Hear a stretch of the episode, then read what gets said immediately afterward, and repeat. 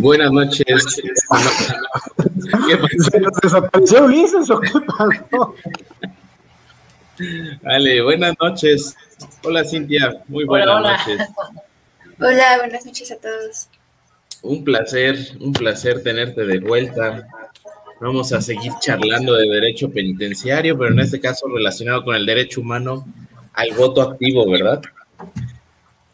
Sí, así es. Vamos a estar platicando esto. Va a estar padrísimo. Hola, Cristian, ¿cómo estás? ¿Qué tal, amigos? Muy buenas noches, Cintia. Muchísimas gracias por acompañarnos nuevamente. Ya fuera de cámara te decíamos este, los récords que, que batió el, programa en el cual nos, nos acompañaste, pero más también se comentó que más allá de eso, todo lo que aprendimos en ese programa, eh, y fuera, sí, sí, te digo que a mí también me dijeron, oye, está bastante interesante todo ese tema que tocamos.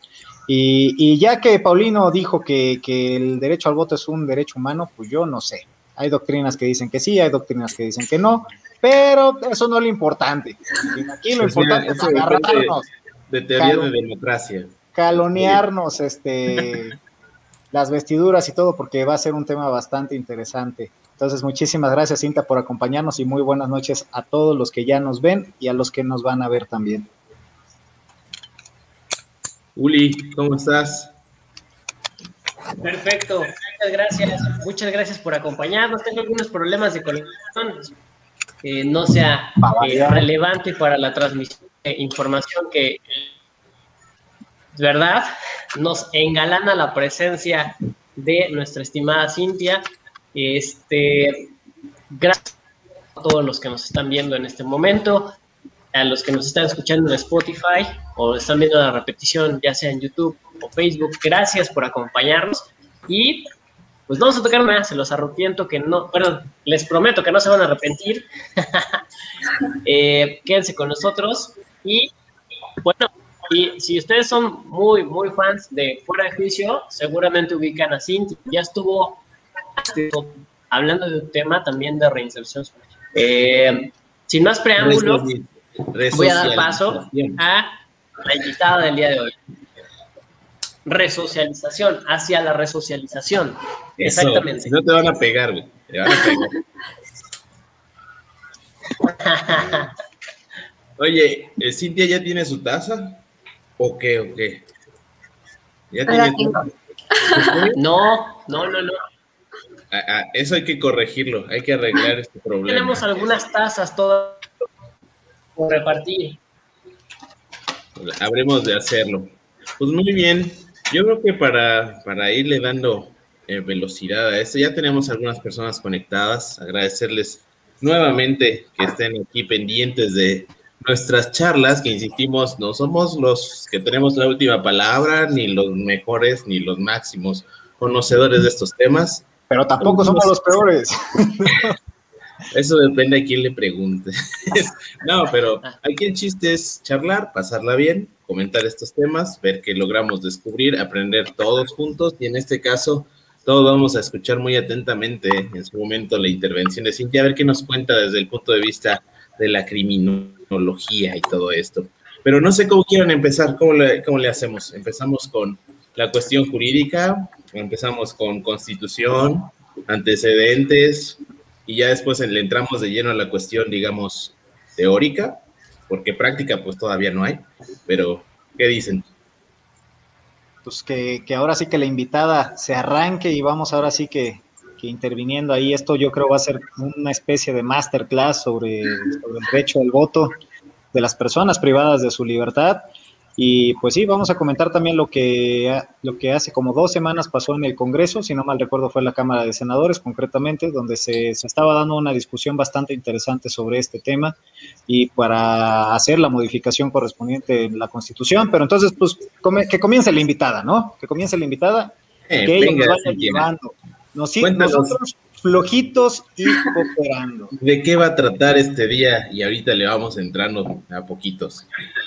Pues vamos a hablar sobre el derecho al voto de las personas privadas de su libertad eh, en la prueba piloto que se va a llevar a cabo este año en donde eh, las personas que van a entrar van a ser las que están en prisión preventiva oficiosa o aquellas que todavía no tengan una sentencia, ¿no?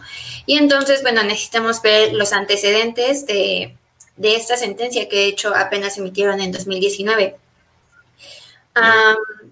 inicio así de manera súper rápida.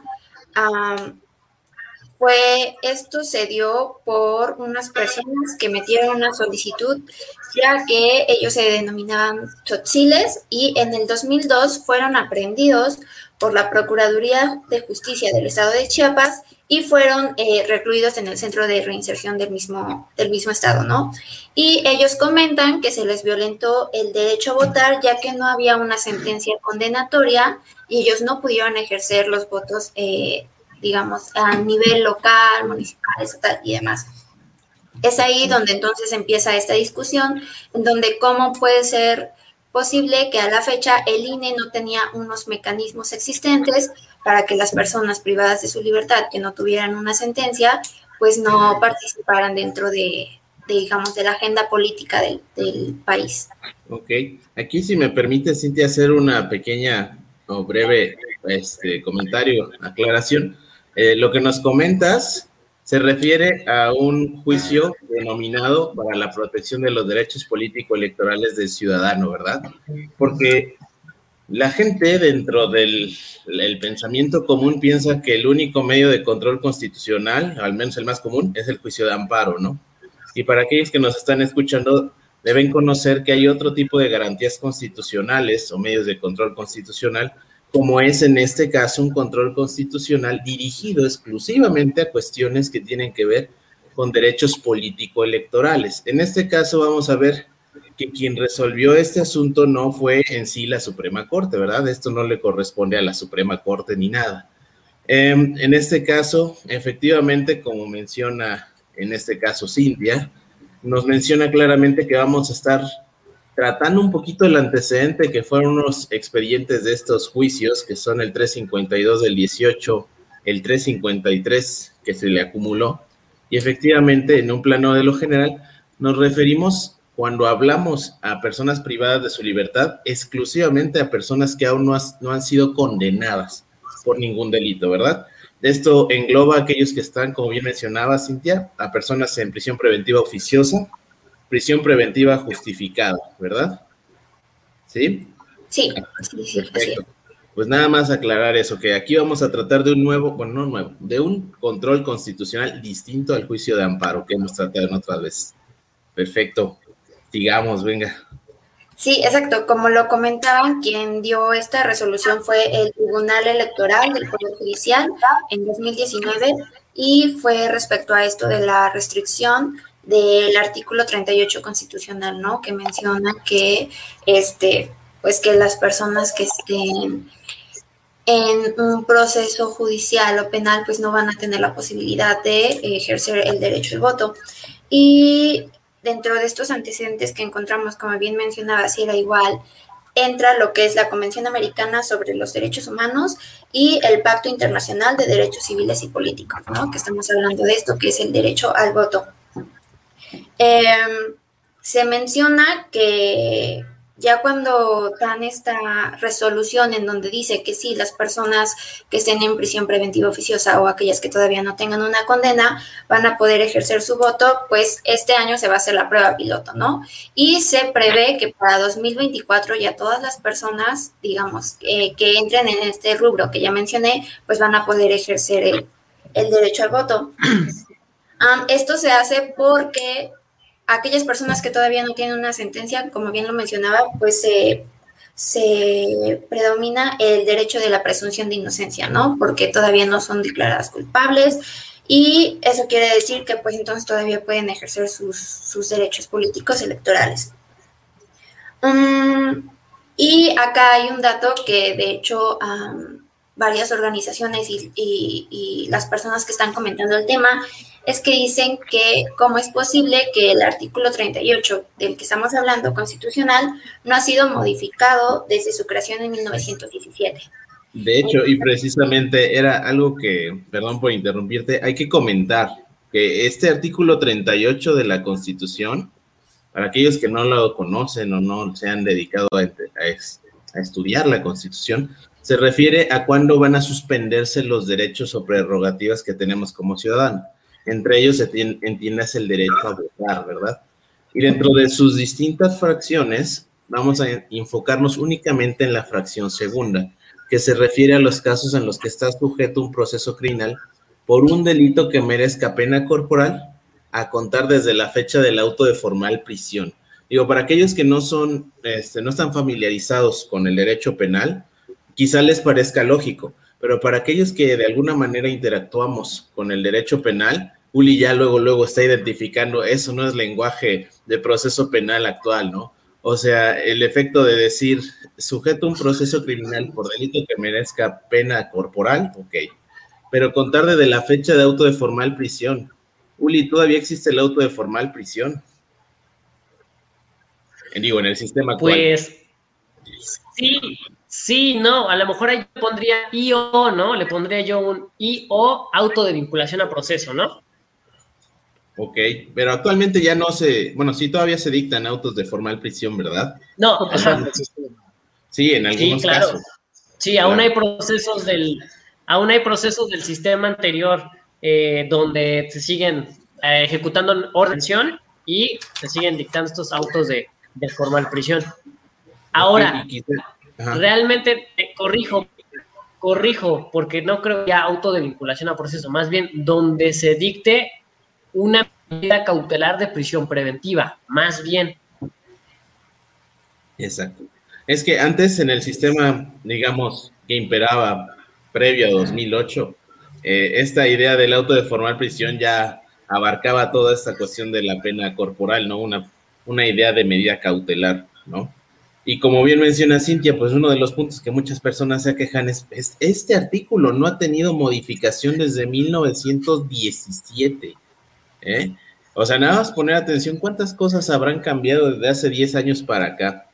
Yo creo que un montón. Y considerar que este tipo de artículos no, no hayan sido modificados o no hayan sido previstos por los poderes legislativos o reformadores, pues sí está cañón, está muy complicado eso, principalmente porque los que son muy cuadrados aplican la constitucionalidad a rajatabla, o sea, nada dicen, esto dice la constitución, y punto, yo de ahí no me salgo, ¿no? Que aquí el antecedente precisamente es que se salieron de ese cuadrito en el que estaban habituados a trabajar, ¿no?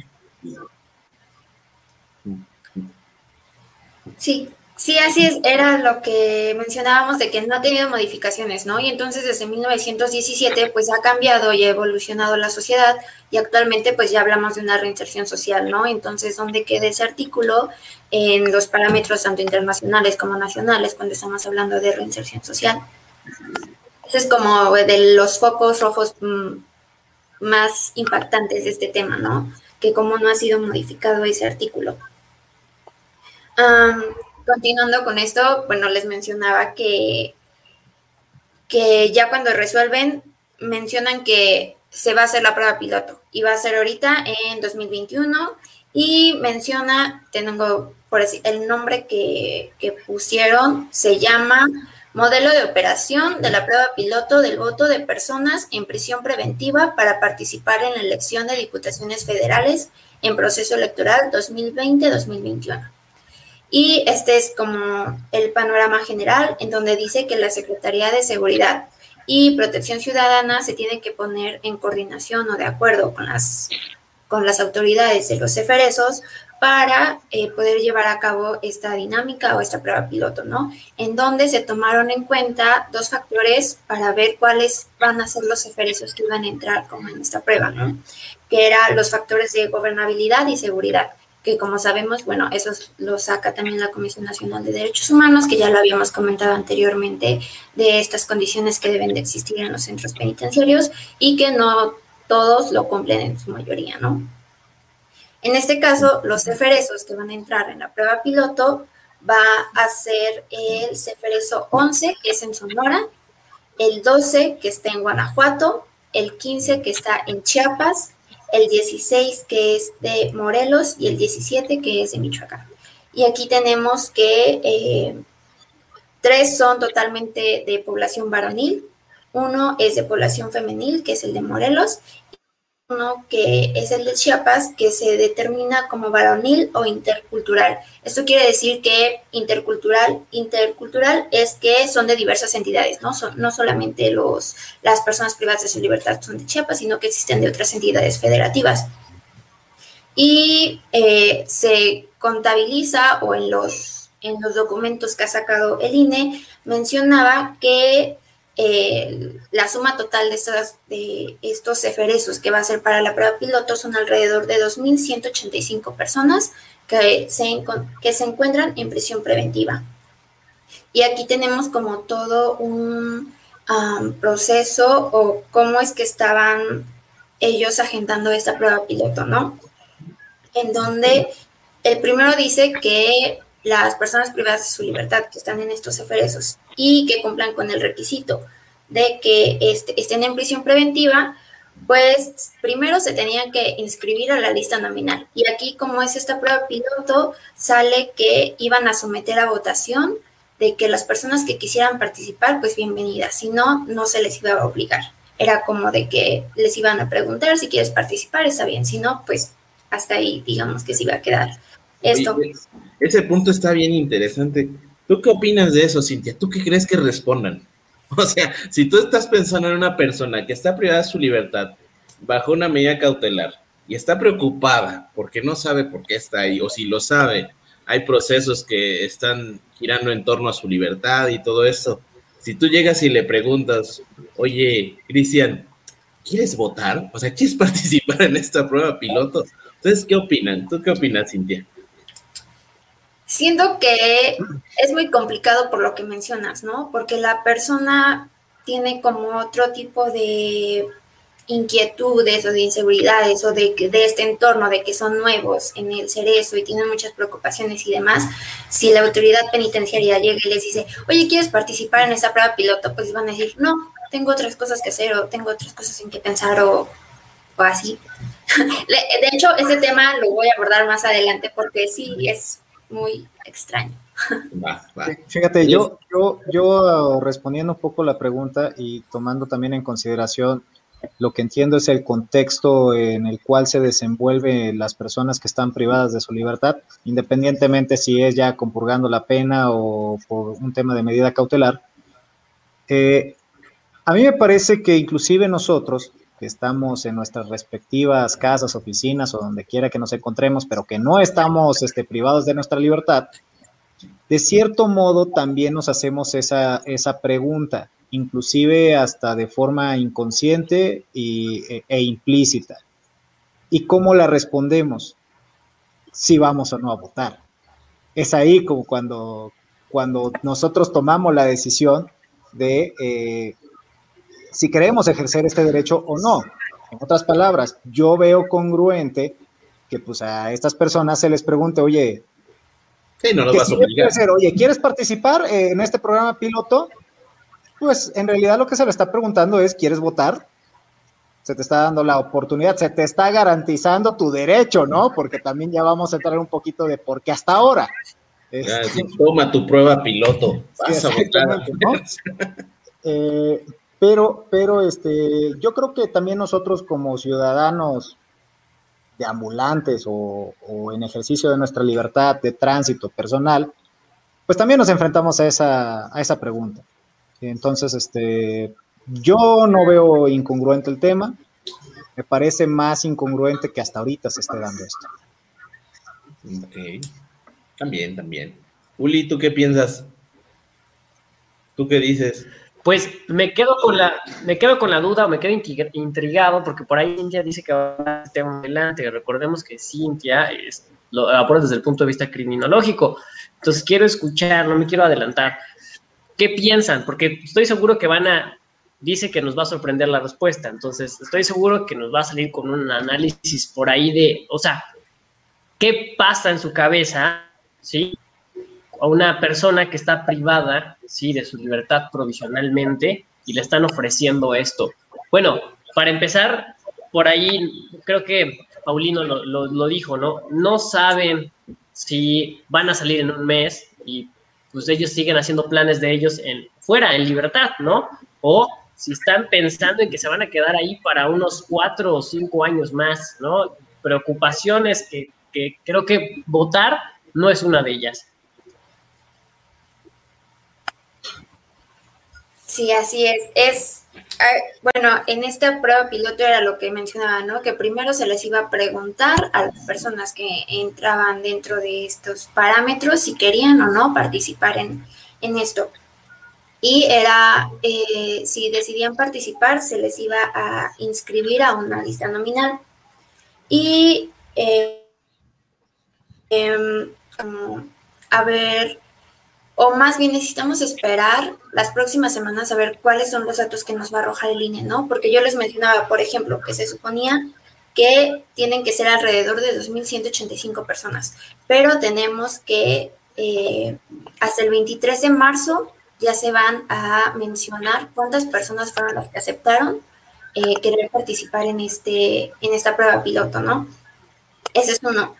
Y Acá también encontré que el INE nos menciona que esta prueba, en lugar de que sea el 6 de junio que las personas ejerzan su voto, no, se va a hacer del 17 al 19 de mayo. Esos van a ser los días en los que las personas que, este, que hayan aceptado participar en esta prueba piloto van a poder ejercer su, derecho, ¿no? El medio por el que lo están ejerciendo o quieren hacer esta prueba piloto, pues es el voto por vía postal que es muy parecido como el de los mexicanos que radican en el extranjero, donde se les piden como ciertos eh, requerimientos para que ellos puedan ejercer su voto. Esta va, la prueba piloto va a consistir en esto, ¿no? En que sea el voto, pero por vía postal. No va a ser nada de que vayan a poner casillas o cosas así, no, no, porque por lo mismo, cuestiones de seguridad. Sí, aquí si se la roban normalmente.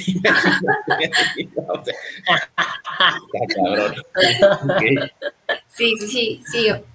Y eh, bueno, va a ser así la prueba piloto y se tiene contemplado que, pues, a ver cómo van a ser los resultados. Aquí van los datos interesantes de por qué es importante este el derecho al voto. Ahorita solamente nos estamos centrando en, personas que aún no tengan sentencia porque es lo que están dictando o es lo que tenemos a la mano, ¿no? Porque si entramos en discusión de aquellas personas que ya fueron condenadas o de un delito, bueno, también eso tenemos como que hablarlo más adelante.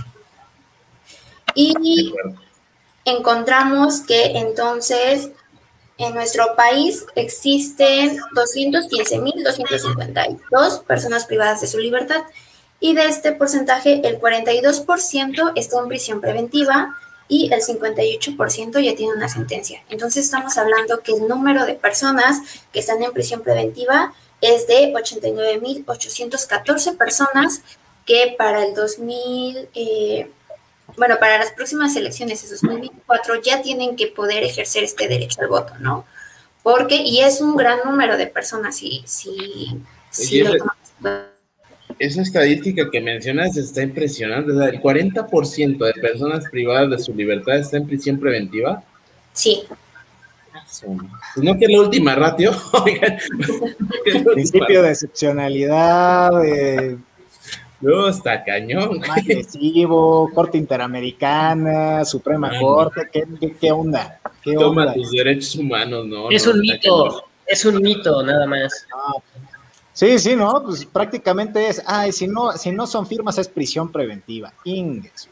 Y luego con las reformas que se están dando al 19 constitucional, que cada vez le meten más y más delitos. Cada semana le, ya mejor que copien el código penal y lo pongan ahí. Ya mejor que hagan la excepción, este, llevar el proceso de libertad. Ándale, al revés. No, sí, ese dato está bien, muy duro, Cintia, muy, muy duro. Sí, y es por eso que aquí entramos en la discusión en que estas personas todavía no tienen una sentencia, no, no se les ha declarado culpables. Entonces, pues la realidad en nuestro país es que existen muchísimas personas que son inocentes, que están en prisión preventiva oficiosa y que se les suspende este derecho, ¿no? Y entonces, ¿dónde queda como esta presunción de inocencia en el que como sabemos qué pasa, que detiene a una persona y que no es la culpable. ¿Cuánto tiempo va a estar ahí? Y todo eso no pasa. Eso no pasa aquí. Eso no pasa. No pasa Aquí no. aquí. hablando. Y eso no sucede, como creen, ¿no? Es que Yo, tengo- yo tengo otros datos. Oye, eh, está muy, muy interesante. Y de hecho, bueno, ya hay, hay personas que están en el chat ya muy activas. No sé si hay alguna pregunta que vaya como conforme a lo que estamos aquí parlando, por lo menos para mandar saludos, porque andan muy activos. Ahí, este, Osair Nolasco lo ve que está manda A y ver, a ver, yo creo que está enamorado de alguno de ustedes. Me hago cargo, me hago cargo. A ver. Ah, Dale, dale. Bueno, vamos con los saludos. ¿Va? Feliz, buenas noches, ¿cómo estás? ¿Cómo estás, Betty? Mucho gusto tenerte otra vez por acá. Dice el estimado Austria Widobro, que es nuestro fan. Gracias, muchas gracias, Widobro. No, no, no, Gracias. Se Tus ganó la taza. me hicieron feliz, güey. Tus películas me hicieron feliz, Woody. Dice Betty, ¿y los individuos reclamaban directamente al INE o en relación a usos y costumbres dentro de su comunidad? Ya. Imagino que al está hablando sobre, La sentencia sobre el antecedente, sí. ajá, No sé, ¿quieren intervenir, Cintia, Cristian? Responder. ¿quién esa Pues pregunta? respuesta a esa básicamente, pregunta? como, como lo dijo Cintia, ¿no? Este, lo que hace, lo que hacen estos cuates es impugnar la omisión del INE de dictar medidas que les permita ejercer su derecho de voto cuando se encuentran privados de su libertad, pero en virtud de la medida cautelar de prisión preventiva. Sí, de hecho, en ningún momento hicieron. alusión a, a costumbres, a usos y costumbres, nada de eso, ¿verdad? De hecho, incluso si leen la resolución, este, se darán cuenta de que ponen como en tela de juicio que se hacen llamar de tal manera y que pertenecen a cierta comunidad, ¿no? Ni siquiera lo afirman ni lo reconocen, nada más se hacen o dicen ser, ¿no? Eso también está muy interesante. Y luego, Perfecto, otra vez, mi estimado Widobro, qué triste que politicen una situación como es la impartición de justicia y no porque los no sentenciados voten, sino porque se abre la puerta a que los que no estén sentenciados tengan vigentes sus derechos a ser votados. ah, eso ya es voltearla. Eh, es triste, evidentemente. Fíjate, Sí, este, yo, yo te diría, Ulises, lee el siguiente, ahorita regresamos con el comentario de, de Antonio Rosas, pero el siguiente mensaje de, de- de nuestro amigo Woody, que, que va va muy... relacionado, sí, Exactamente, va entonces, por relacionado eso. con eso. A Y ver, que es una ponlo ahí, pregunta bien interesante. ponlo ¿eh? ahí, ponlo aquí. Producción, eso. Producción. Ahora, producción. Otra vez, producción. Ahí está. No, ya no está. A ver, dice Perdón, viene, viene tomado el de producción. Ahora imaginen el panorama que un candidato en precampaña sea investigado o vinculado y esté por un delito que amerite prisión preventiva y resulta que no se inhabilite sus derechos civiles electorales y gane una elección. Pues casi pasa, ¿no? Allá en Guerrero. o sea, estuvimos así de que pasara algo así. A ver, yo, yo creo que aquí este Huidobro nos, nos plantea una pregunta bien interesante y un escenario del cual este, yo no sé si se ha dado el caso. Lo que sí sé es que se presentan denuncias al por mayor, y creo que ahorita lo estamos viendo en esta, en esta Ay, etapa. tiempo. electoral. Ahí me fue Cintia. Sí, creo que Cintia se nos desconectó, entonces, Ahorita este, regresará, regresará. eh, Dice que ya la aburrimos. Pero fíjate, eh, Woody, mi opinión, o sea, mía, personal, es que si eso sucede, a mí me parecería que sí tendría que ser procedente ese, esa victoria electoral. Y aquí entramos a la siguiente disyuntiva, lo que ello acarrea, porque puede acarrear un tema de eh, el fuero político. Y, ello nos puede llevar también a temas de, de, eh, impunidad, de, de, como tú lo mencionas, problemas al acceder a la justicia, a descubrir la verdad, a, que, a no proteger a un delincuente como tal. O sea, sí es un tema bien delicado, pero es que sigue siendo, se le sigue presumiendo inocente. Y si yo tengo que sopesar esa, esa, esos derechos, esos principios, e, esas circunstancias, esos escenarios, yo siempre le voy a dar mucho más peso al tema de presunción de inocencia. Hasta en tanto no exista una sentencia condenatoria, desde mi perspectiva, ese escenario tan interesante y que espero jamás lo veamos, porque nos vamos a meter en un problemón muy interesante. Eso, va a pasar algún día. Este, yo creo que en su caso, si él gana la elección, se le tendría que eh, respetar esa, ese gane ese gane, entre comillas, en las urnas. Esa es mi opinión este, personal. No sé eh, los demás qué opinen a este, pues, muy interesante escenario y muy curioso. Aparte sería cagadísimo. ¿Cómo harías precampañas si estás en prisión preventiva, güey? O sea, eso sería lo más curioso, ¿no? No niego que podría pasar, porque estamos en México. Estamos en un país en donde pretenden reformar la constitución para que no se pueda otorgar suspensión a las legislaciones que vayan hacia la austeridad republicana. O sea, estás en un país en el que la constitución está más parchada que la calle del tianguis más cercano de tu casa. O sea, ahí hay que tener muy en cuenta este tema. No dudo que llegue a pasar. Lo curioso son los efectos, como dice Cristian. Ay, si lo gana y después ya lo van, ya tiene una este, sentencia.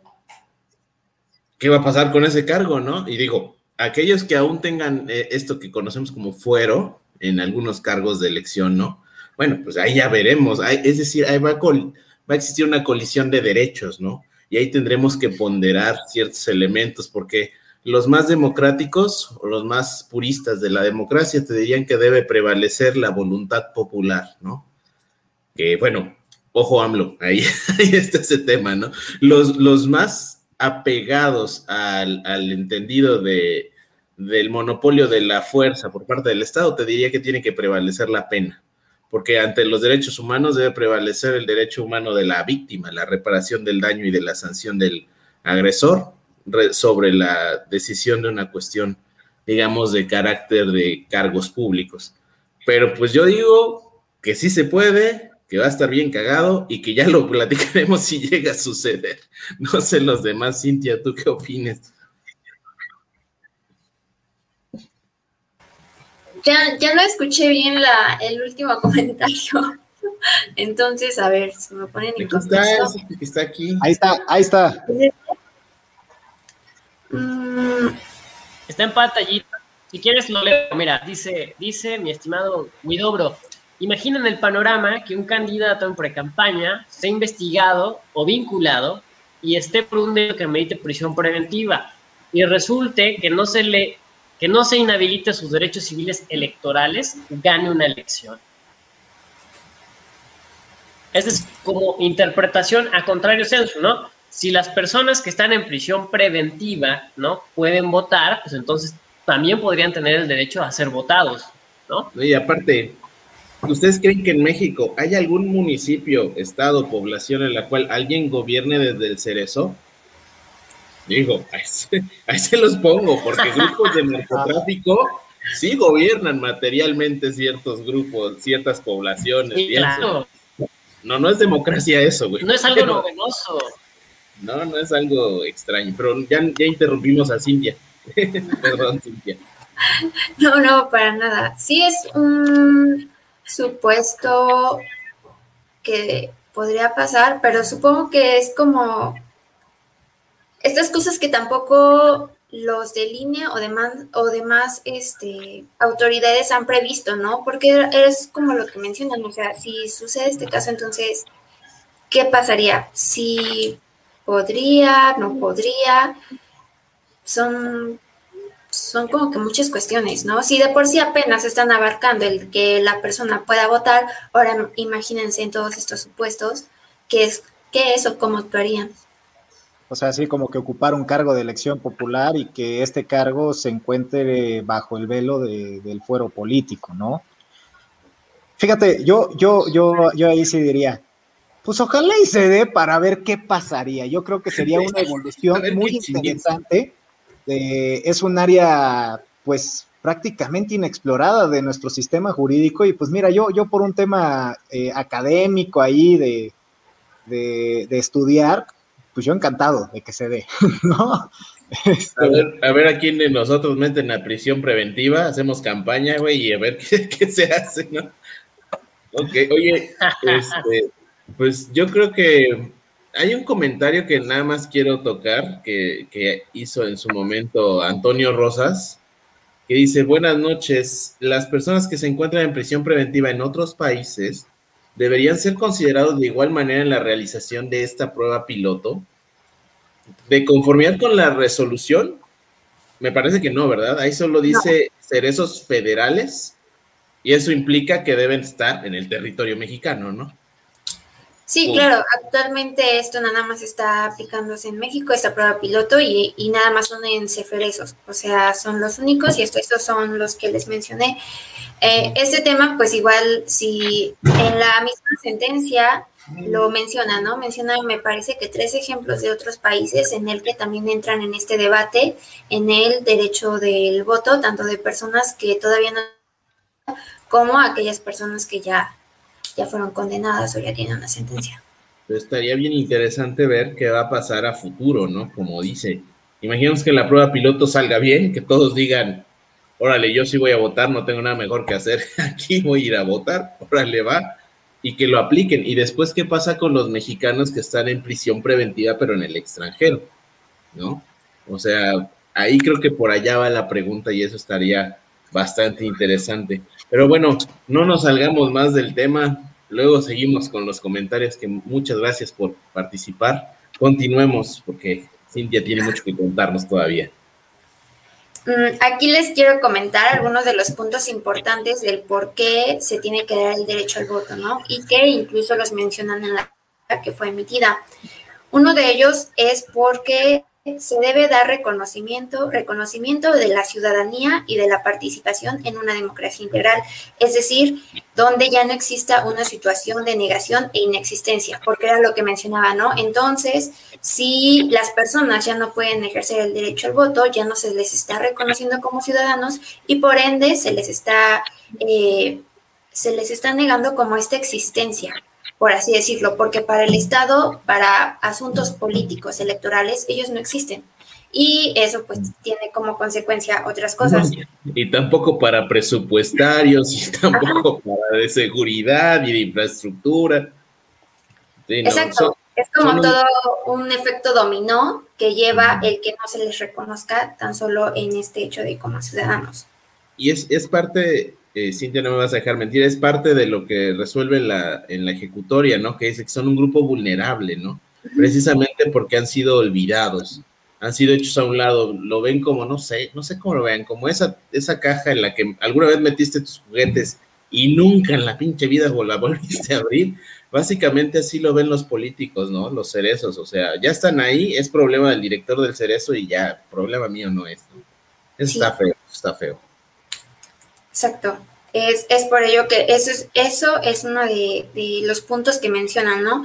Otro que mencionan es porque es una actitud de, migratoria y estigmatizante, en donde no, donde existe la, o más bien no existe la democracia y se excluyen totalmente de su comunidad, ¿no? Es lo mismo que comentábamos. Si no pueden ejercer este derecho al voto para poder elegir eh, a sus representantes, pues entonces también se les está excluyendo como tal de su comunidad. Y aquí encontramos porque menciona que el derecho político se está fundamentando en la privación de la libertad y no en la culpabilidad por el hecho criminal en sí. Es por ello lo que mencionábamos de que ahorita se está tomando en cuenta a las personas que todavía no tienen una sentencia. Otro de los puntos por los que también se está debatiendo esto es porque mencionan que no participan en el debate político. Es decir, tiene como consecuencia que entonces no existan políticas penitenciarias y no se esté escuchando el interés de esa población, que era lo que mencionábamos, ¿no? Si tan solo tenemos que el 40% de las personas que están en, en las cárceles están en prisión preventiva oficiosa, pues entonces estas personas tienen la voz para poder decir, oye, ¿sabes qué? Yo tengo interés o quiero mejorar esto o me hace falta esto y de ahí surgir políticas penitenciarias, ¿no? Eh, también otro de los puntos que mencionan es que debilita el empoderamiento para decidir y participar en la creación o modificación de leyes para el mejoramiento de la situación de cárceles. Es lo mismo que mencionamos, si son un gran número de personas, pues pueden crear o pueden hacerle ver a las personas políticas o del poder eh, cuáles son las necesidades existentes y que los escuchen, ¿no? Y ya los tienen que escuchar porque ellos van a tener el derecho de votar. Que de hecho, perdón Cintia, va muy de la mano con una pregunta que también está en los comentarios que nos hace Jimena Gómez, a quien le agradecemos mucho su pregunta que dice, ¿creen que con esta nueva implementación los futuros candidatos tomen más en cuenta a los penales y las personas que lo integran en sus campañas? Pues yo creo que con lo que comenta Cintia, pues sí van a tener que voltear a verlos, ¿no? De alguna manera, porque si estamos hablando, ¿cuántos dijiste, Cintia? ¿Cuántos Estamos hablando de 89.814 personas. Bueno, pero esa es de la, de la muestra, ¿no? De esta prueba. Ah, ¿no? o sea, son de las que actualmente están en prisión preventiva. No, aún así son un, un mundo. O sea, es, es, absurdo pensar que los políticos no van a voltear a ver y van a decir, uy, les voy a poner algo, les voy a llevar de comer, de algo, yo qué sé, ¿no? Les voy a poner una pantalla así de toda la pared para que vean Netflix ahí en el cerezo. O sea, sí, digo, finalmente yo creo que va desde lo más básico que va a ser eso, hasta esperemos empezar a legislar en favor de estos, de estos grupos vulnerables. No sé qué opinen todos los que están aquí, porque andan muy callados. Este día están muy callados, me dan ganas de darles un zape a los dos, porque andan... No, no, no, yo estoy esperando mi, turno. Tu momento. Exactamente. Tu momento ha llegado. Fíjate, e, es muy atinada la, la pregunta que nos hace Jimena y yo preguntaría a quienes nos están siguiendo si ustedes conocen de algún caso donde un político fue a hacer campaña a un centro penitenciario. Yo no recuerdo ninguno, la verdad. Y la respuesta se me hace muy evidente. Pues Mario Marín casi, güey. La respuesta de por, qué, de por qué esto no pasa o casi no pasa en el, mejor de los escenarios, si es que sucede, es porque hay una realidad que nuestro propio sistema jurídico ha impuesto y que ahorita creo que hay visos de que puede cambiar.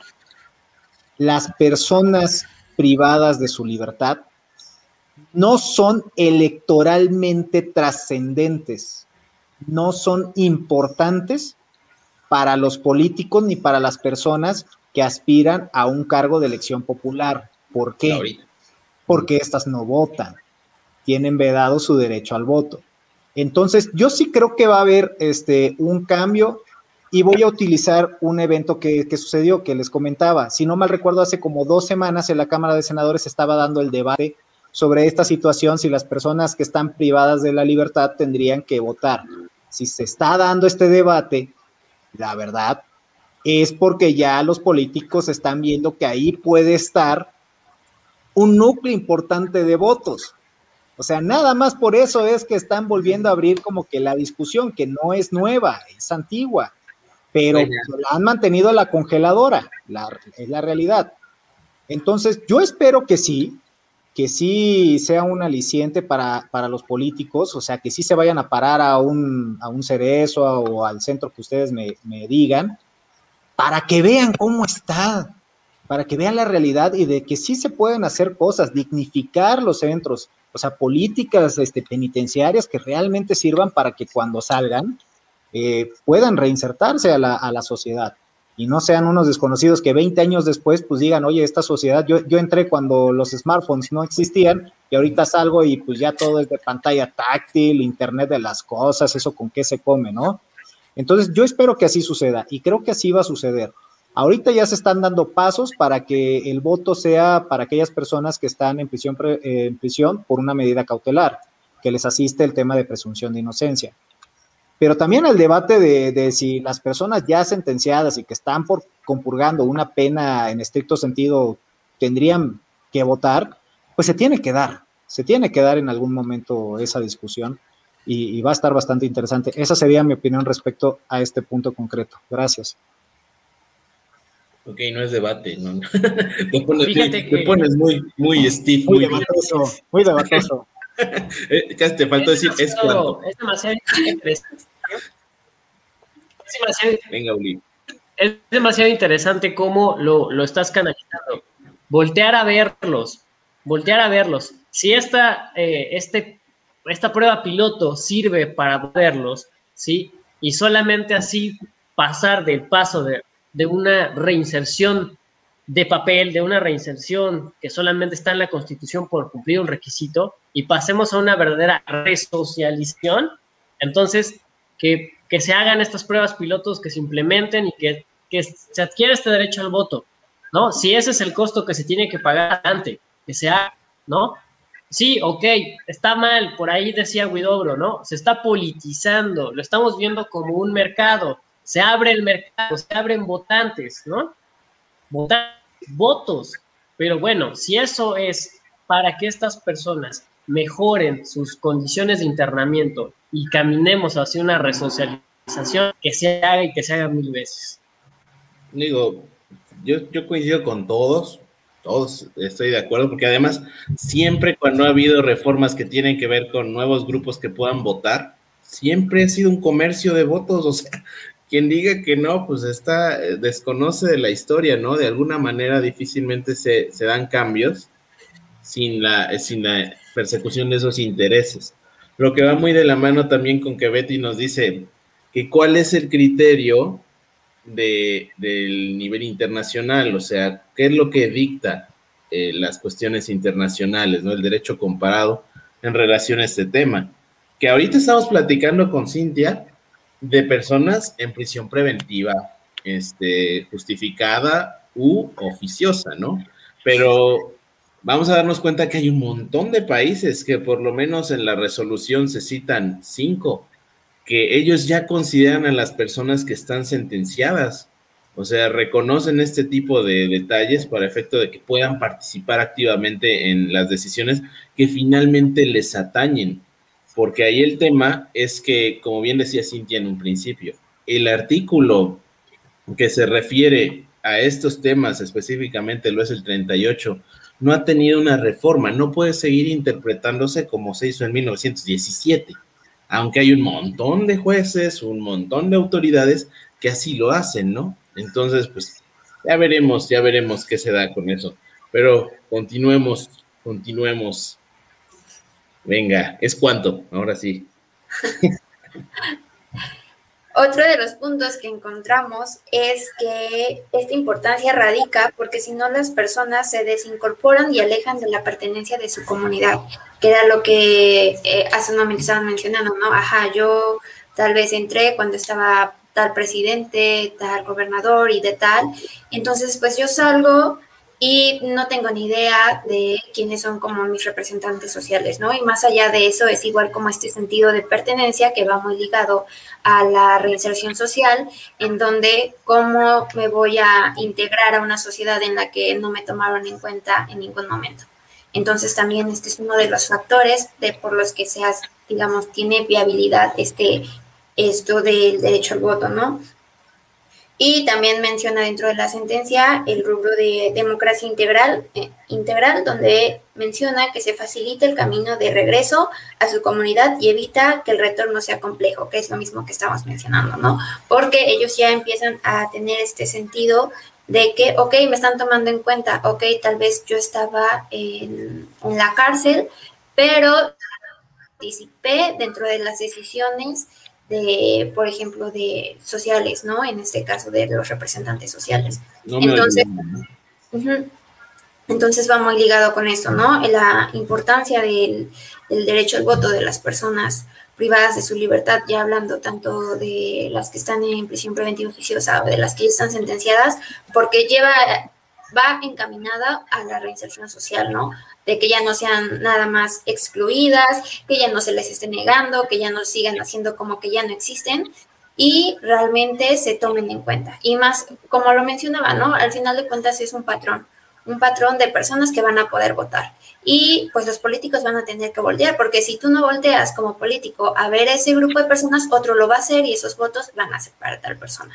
Entonces, al final de cuentas es una manera de que se, se, se haga notar y ojalá y esperemos que lleve para políticas penitenciarias más dignas, ¿no? Desde que el candidato a gobernador, el candidato a tal, se vaya y se pare en ese, en ese, en esa cárcel y vea las condiciones, ¿no? Ya, ya no va a ser nada más de que, ah, sí, sí sé que existen y, y hay tal presupuesto y ya. No, o sea, tienes que ir porque vas a conocer a las personas y también ahí es otro punto importante porque ya igual van a tener que convivir con las personas, ¿no? Ya no van a hacer nada más eh, por sentencias o por el delito que se metió, no, va a tener que convivir con las personas como tal. Y es también ahí donde se vuelve a dar esta dignificación de la persona, ¿no? De que más allá del delito que cometieron o más allá de la circunstancia por la que están ahí, siguen siendo personas con derechos.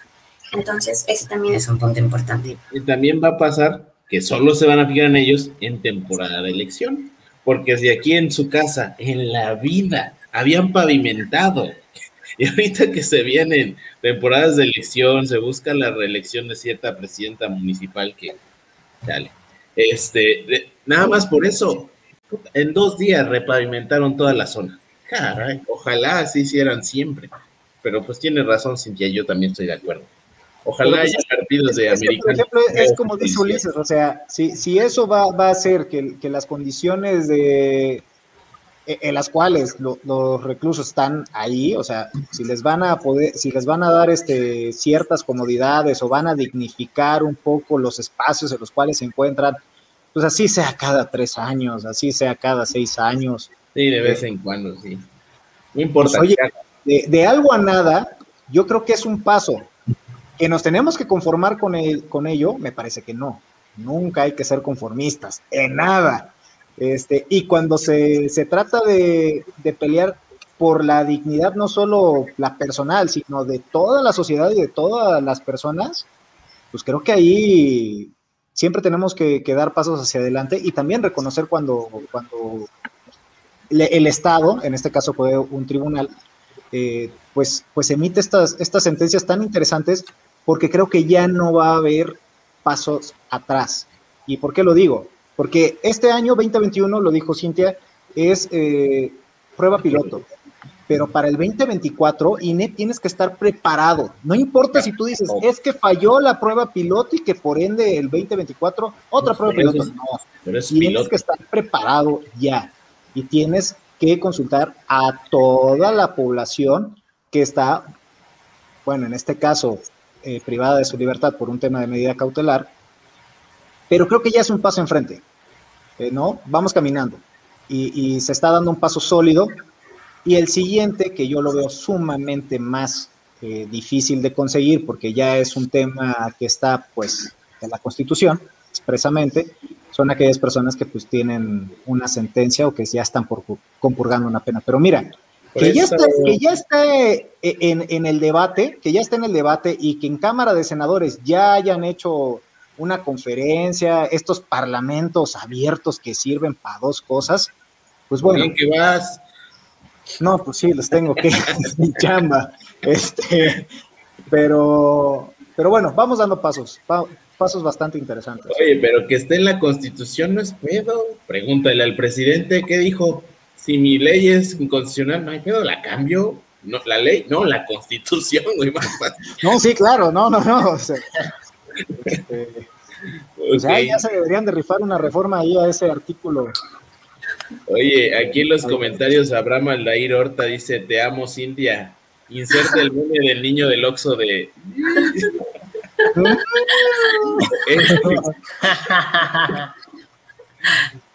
Muy bien, saludos, saludos Abraham. Dice, dice Goody que en Nayarit, que después corrigió que fue en Morelos, el presidente municipal da el grito de independencia desde la cárcel vía telefónica. Yo no sabía eso. Eso sí no lo sabía. ok, continuemos pues. Ah, ya un, uno de los últimos puntos, por así mencionarlo, que es importante dentro de esta sentencia y dentro de ese tema, era, ¿se acuerdan que la vez anterior les comentaba lo de la importancia de, del INE para una persona que está privada de su libertad y sale? es como el único medio de identificación en el que es súper básico y necesario y que luego las personas cuando salen, bueno, con esta con digamos, con ese tema de que ya se ya van a poder tener derecho al voto, pues también aquí INE se tiene que, que, digamos, poner las pilas y decir todas aquellas personas que están ahí, ya yo les tengo que facilitar el que puedan tener su INE para que ellas así puedan votar. Y esto también abre paso a que cuando estas personas salgan, pues ya no se tengan que enfrentar a estas dificultades de que no tienen una identificación oficial para poder acceder a, servicios o demás, no, porque ya en el, digamos, en la misma cárcel se facilita y así pues ya otro hilo que conlleva también a reinserción social, ¿no? Son, siento que son varios puntos clave más allá de poder igual este, tener este tema de que ellos sean acreedores al derecho al voto, es un paso más a la reinserción social, ¿no? De la que estamos hablando en nuestro país, porque si son puntos clave en el que ya, ya los van a tomar en cuenta, ya, eh, digamos, ya van a existir ante los ojos de los políticos, por así decirlo, porque ya van a, hacer un grupo que les va a favorecer en elecciones, en esto de que también se pueden favorecer políticas penitenciarias para el mejoramiento de las cárceles, que aunque, como dicen, siempre temporada de campañas y así es las únicas veces que los ves cerca de tu casa, pero mínimo es un cambio, ¿no? O, se van a ir siendo poco a poco, que es importante, que ya no sigan en el olvido y demás, sino ya, ya van a ser tomados en cuenta. Y esto muy importante de la identificación, que ya al ser acreedores y es un paso más, para que en la cárcel, pues ya no se tengan que enfrentar a, tantos obstáculos.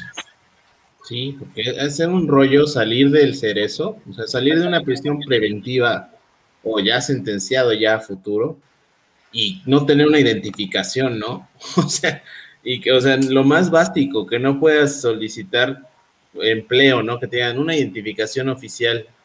No tengo, como que no tienes. Ahora, peor, imagínense que al rato les pongan de foto del INE la de la ficha, ¿no? Cabrón, la de la ficha del cerezo.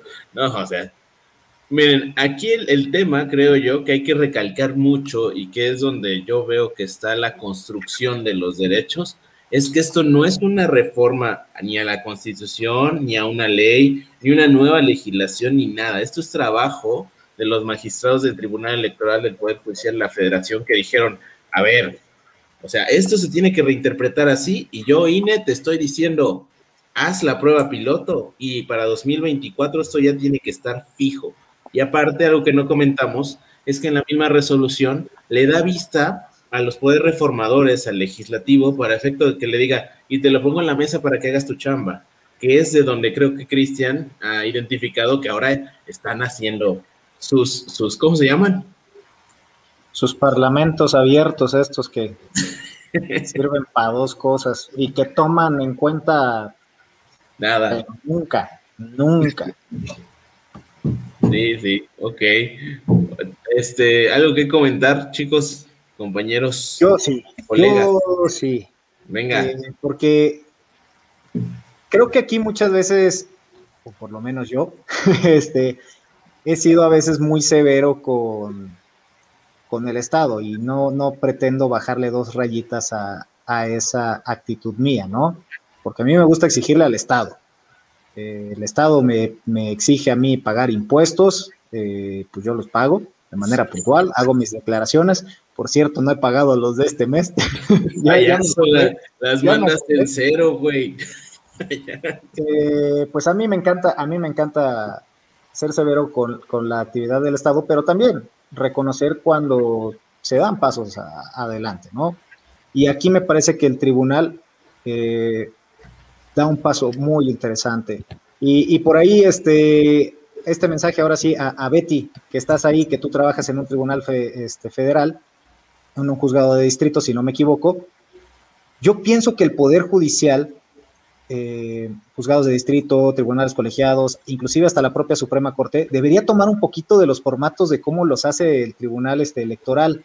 Son bien interesantes porque desde el inicio como que te pone eh, el resumen, el sentido y te hace el desarrollo, pero ya desde el inicio ya sabes qué onda y, te, te, hace un microsilogismo de por qué lo hace así. Entonces, por ahí, Betty, este, eso, eso yo creo estaría bastante padre y facilita mucho la comprensión de la sentencia. Paréntesis, es que me estaba acordando de la sentencia en lectura fácil que, que estuvo. ¡Ay, se pasaron! no, hombre. Y ¿La vieron? ese tipo de, de, de, sentencias de lectura fácil. ¿La viste, Cintia? No. No. Mira, las, las, sentencias de lectura fácil pues son eso, ¿no? La resolución, pero como para personas eh, discapacitadas, menores de edad y demás, situación de vulnerabilidad, que te explican así en palabras sencillitas de qué trató, pero esa que sacaron no tuvo abuela, decía, resolví. Ahí luego te aviso cómo resolví. Básicamente. Dos pesos más de resolución, por Dos pesos. Pero, pero ya sobre el tema concreto, reconocer bien el trabajo, ahora ver, cuidar, vigilar, fiscalizar la labor del INE, cómo lo va a hacer también. Y, pues ya deberíamos ir pensando en esa reforma al artículo 38 de, de la Constitución, porque a mí no me parece adecuado que se ve de este derecho de voto, inclusive ya las personas que están compurgando una pena, que ya tienen una sentencia firme. Me parece que a ellas también se les tendría que permitir votar y elegir a quienes al final del día eh, van, a, van a ministrar o suministrar el presupuesto, el dinero y todo ello, los planes nacionales de desarrollo, los estatales también. Si ellos tienen o, resisten consecuencias de los gobernantes, pues me parece que lo justo sería que también ellos los pudiesen elegir. Eh, y, bueno, o sea, eh, en elecciones tan cerradas, esos 86 mil votos que mencionabas, eh, sumados con los de los que ya están compurgando como tal una pena, una, ya tienen una sentencia firme, pues híjole, creo que es un capital político electoral bastante interesante. Entonces, este, creo que tenemos que ir caminando, vamos caminando bien. es una tristeza que hasta 2019 se haya dado esto pero ahí vamos, ahí vamos. Y eso, y eso a mí me, alegra mucho. Aparte, aparte de la resolución, se dictó en 2019, ¿verdad? En eso estamos claros. Pero la, demanda fue en 2018 para participar en las elecciones de 2018, güey. O sea, también hay que identificar que ahí hay un rezago importantísimo de la actividad judicial, ¿no? Pero bueno, fuera de eso, de lo perdido, lo rescatado, ¿no? Es cuanto a ver quién le entra, porque si no se quedan callados. Pues igual podemos ir este los, últimos comentarios. No, venga. Acá, hay unos bien interesantes. Bueno, Vamos, el de Abraham parece, ¿te parece si, parece si leo? ¿Te parece si leo algunos de los comentarios y saludos para después ya pasar a, palabras finales? Va. Dale, dale. No creo que ya se trabó, entonces no les da Ya le dio el pánico escénico. A ver, este, creo que nos faltaste de Nolasco, Joaquín. Nolasco, Joaquín. Internet, es mi internet. Pues ya échale dos pesos más, güey. Otros dos pesitos, te pareces a la sentencia de lectura fácil. Dice, dice Osair, es un centro de interés digo, al final de cuentas, como, como dice el maestro Paulino, les ofrecerán, prometerán más cosas, comodidades, etcétera. Pienso que los directores de los cerezos se prestarían al soborno, el cual los obliga a cierta parte de la población a votar por algún, este, o por literalmente el mejor postor. Y, y dice, es cuanto también.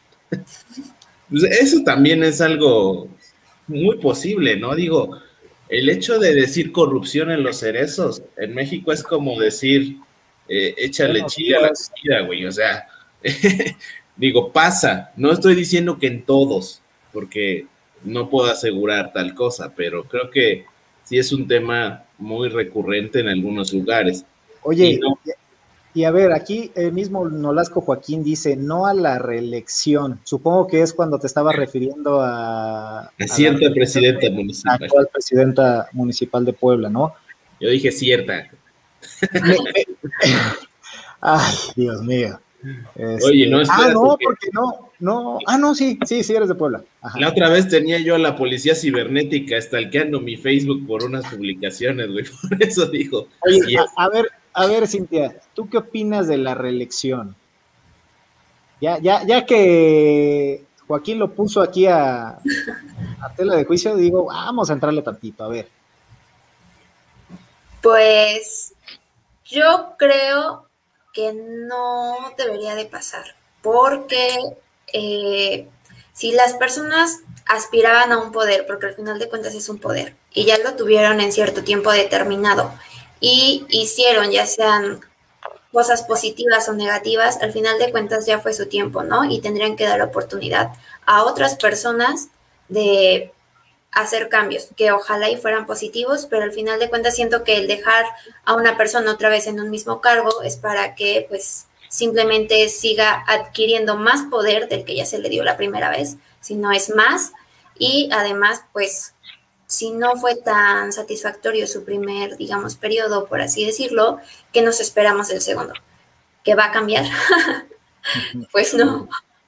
Yo como Porfirio Díaz, no reelección, pero si me toca a mí, a no, no, o sea, ya, está cabrón pensar de una reelección positiva, ¿no? Digo, la neta, porque es una utopía, porque sí es cierto, yo, yo concedo el hecho de que en las repúblicas más antiguas, o por lo menos la más cercana que Estados Unidos, por ejemplo, es más antigua que la mexicana, este, allá sí hay reelección. Y esto es porque una, ya solo tienen cuatro años de gobierno y en cuatro años es difícil construir un, un proyecto de gobierno, ¿no? Y entonces si lo van haciendo bien, pues les dan chance de un segundo turno. Pero en México tiene seis años, si en seis años no hiciste nada, o sea, no, no consolidaste un, proyecto de Estado, ¿para qué quieres otros seis años? O sea, en México está muy, muy, muy complicado. Pero en el caso de diputados y, alcaldes, que son tres años, ah. ahí, ahí, o sea, si te estás basando que porque son seis años eh, es tiempo suficiente para construir, tres años, ¿te parecen suficiente?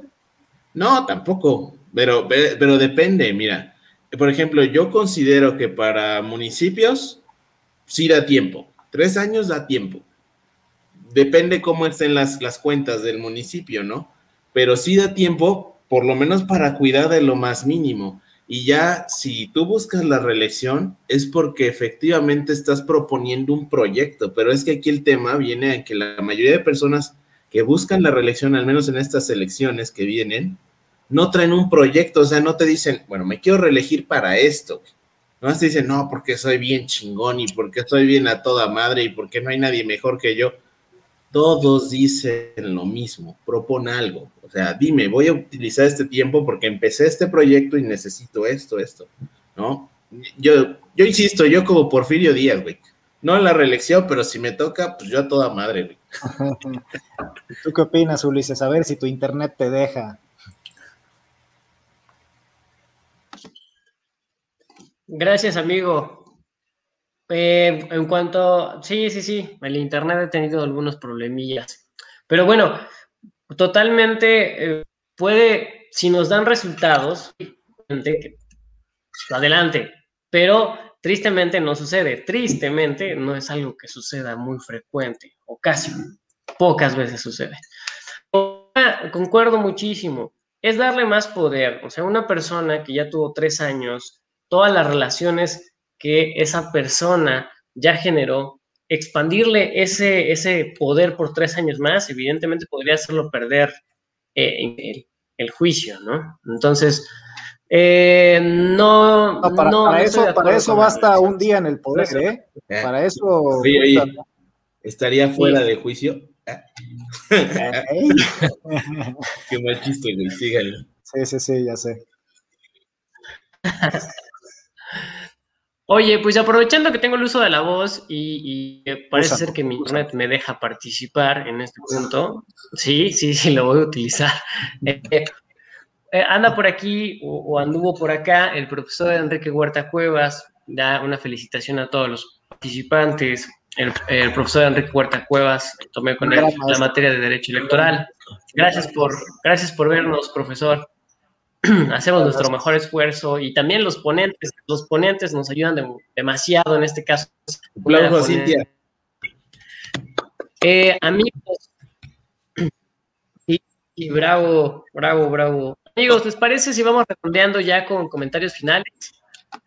Sí, nada más comentar que Fabricio Cerón nos dice que ya no nos puede escuchar porque sus clases terminan muy tarde, pero ya nos escucha por Spotify. Escúchenos, ya actualizamos eso del Spotify, ya llevábamos meses sin actualizar esa cosa, pero ya quedó. A ver, eh, vamos con palabras finales. Cintia, haznos el honor de iniciar esta última ronda. Pues los, los últimos comentarios sería que como criminóloga para reinserción social, yo veo un gran paso el que a las personas ya se les pueda reconocer el derecho al voto, ¿no? Son muchas cosas en las que ya van a tener voz y voto. Entonces, desde ahí es lo primordial porque estaban excluidas, no se les tomaba en cuenta eh, y esta es una manera de hacer notar que existen, ¿no? Y que también son parte de nuestra sociedad.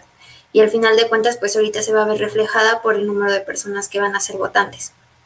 Entonces, eso, es, siento que es un gran paso, además de todas las demás cosas que ya comentamos, de que igual estas facilidades tan solo del INE, que es también un gran paso para que las personas puedan acceder a servicios saliendo de, de prisión, pues también, y que tenemos que estar muy atentos o darle seguimiento como sociedad a este proceso o a esta prueba piloto que se va a dar, porque, como bien mencionaban en los comentarios, necesitamos asegurarnos que no sean un grupo vulnerable en el que los vayan a querer forzar o que no tengan eh, la información necesaria para ellos elegir, eh, más bien dar su voto de una manera, eh, digamos, con toda la información que requieren, ¿no?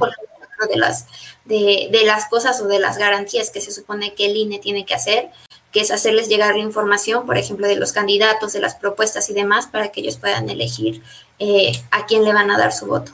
Entonces siento que en esta, en estas pruebas, en esta prueba que van a hacer, tenemos que estar como sociedad pendientes, porque al final de cuentas van a ser también votos que van a contar para decidir qué persona va a estar en el poder y qué persona va a estar como representante social.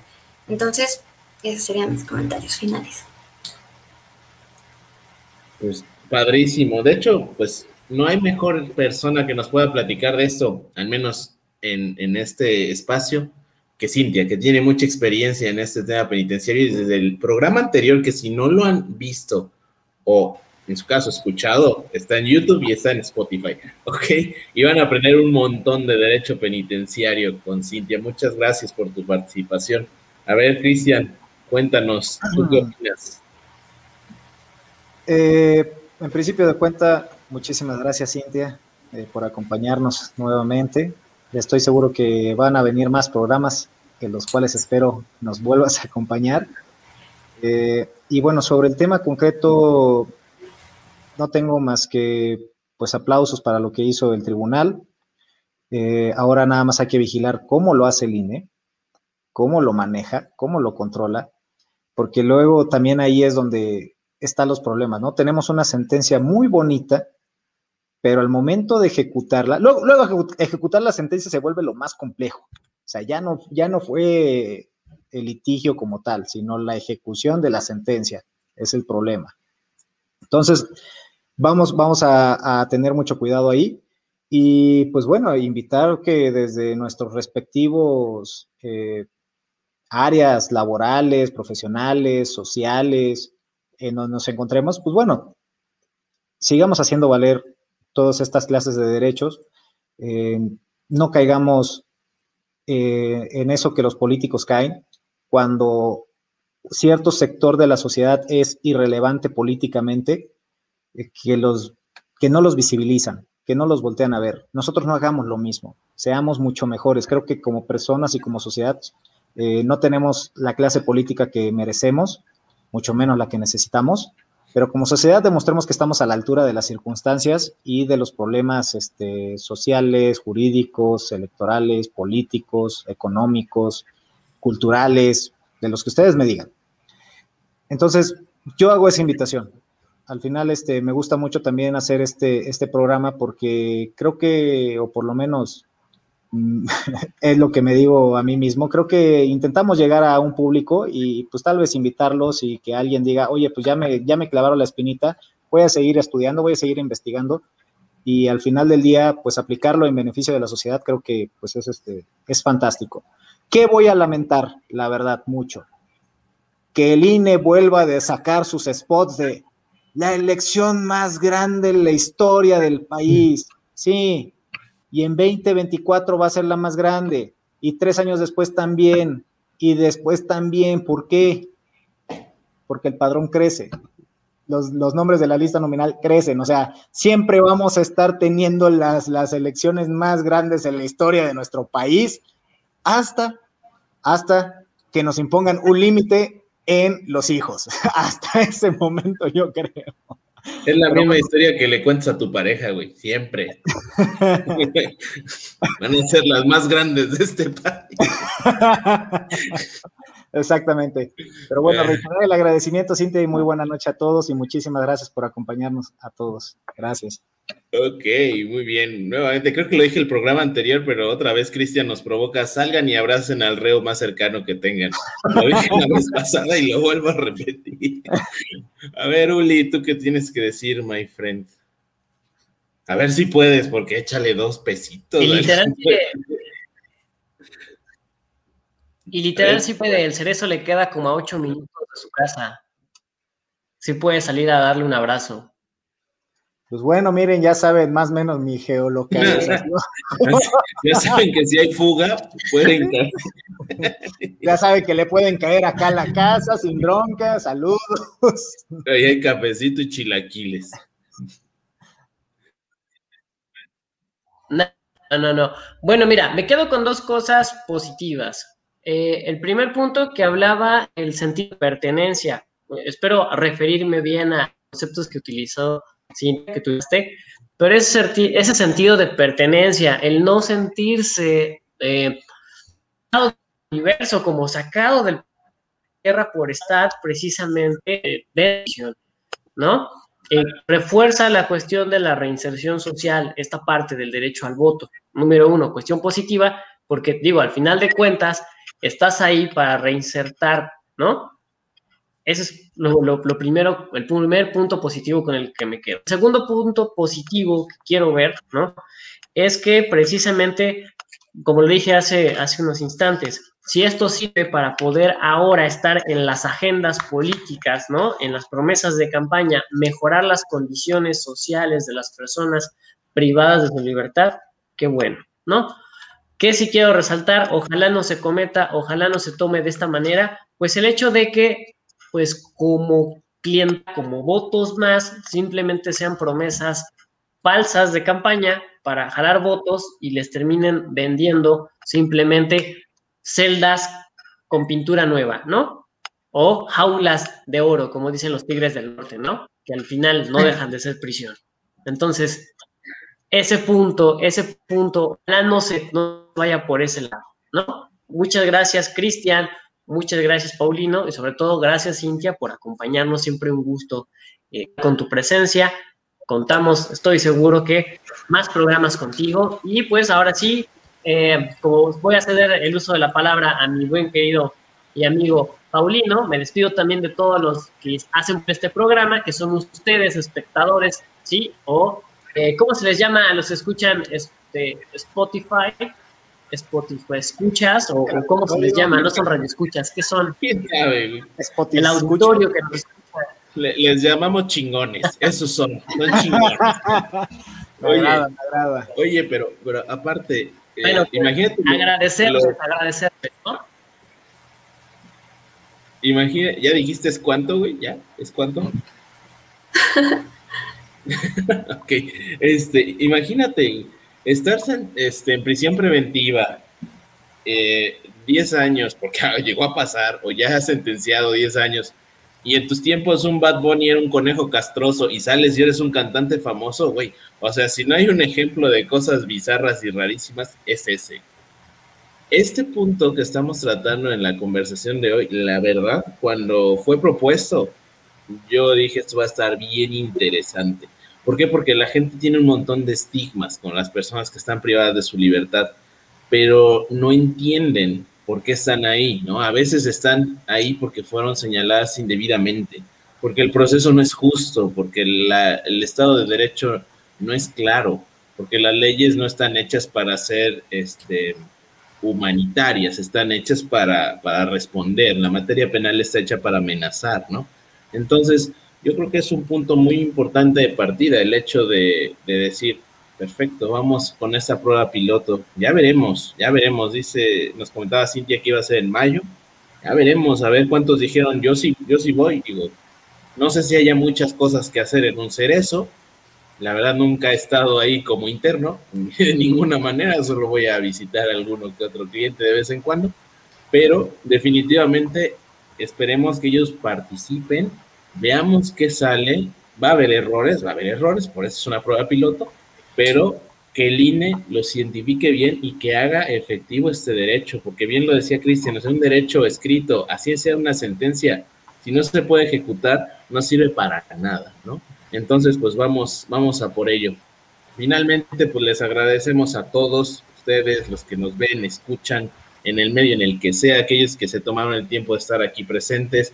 Cintia, nuevamente, muchas gracias por estar aquí. Vamos a hacer una tercera, ya veremos de qué platicamos después. Al contrario. Pues igual evaluando el ejercicio, ¿no? Del programa piloto. Eso estaría bueno, ¿no? Y finalmente hay tiempo. Oye, y ahí coméntenos, ahí, sacamos una nueva sección de, de, fuera de juicio con monitos. Ahí cuéntenos si les gustó ese rollo o no. Mientras, pues ya sería todo por mi parte. No sé si hay algo más que decir, si no, vamos a descansar. Muchas gracias, Cintia, Cristian, Uli. Nos vemos el siguiente jueves a ver con qué tema salimos, porque creo que pues hay muchos, ¿eh? Ya está la reforma judicial y es lo único que me acuerdo ahorita. Suspensión del amparo. Ahí veremos. Ah, las propuestas de la, de la ley de amparo. Ay, Dios mío. Ahí veremos. Ahí veremos. gente. Descansen. Hasta luego. Muchas gracias, a todos. Muchas gracias, Cintia. Buenas noches. Bye. Luego. Corte producción. Ya.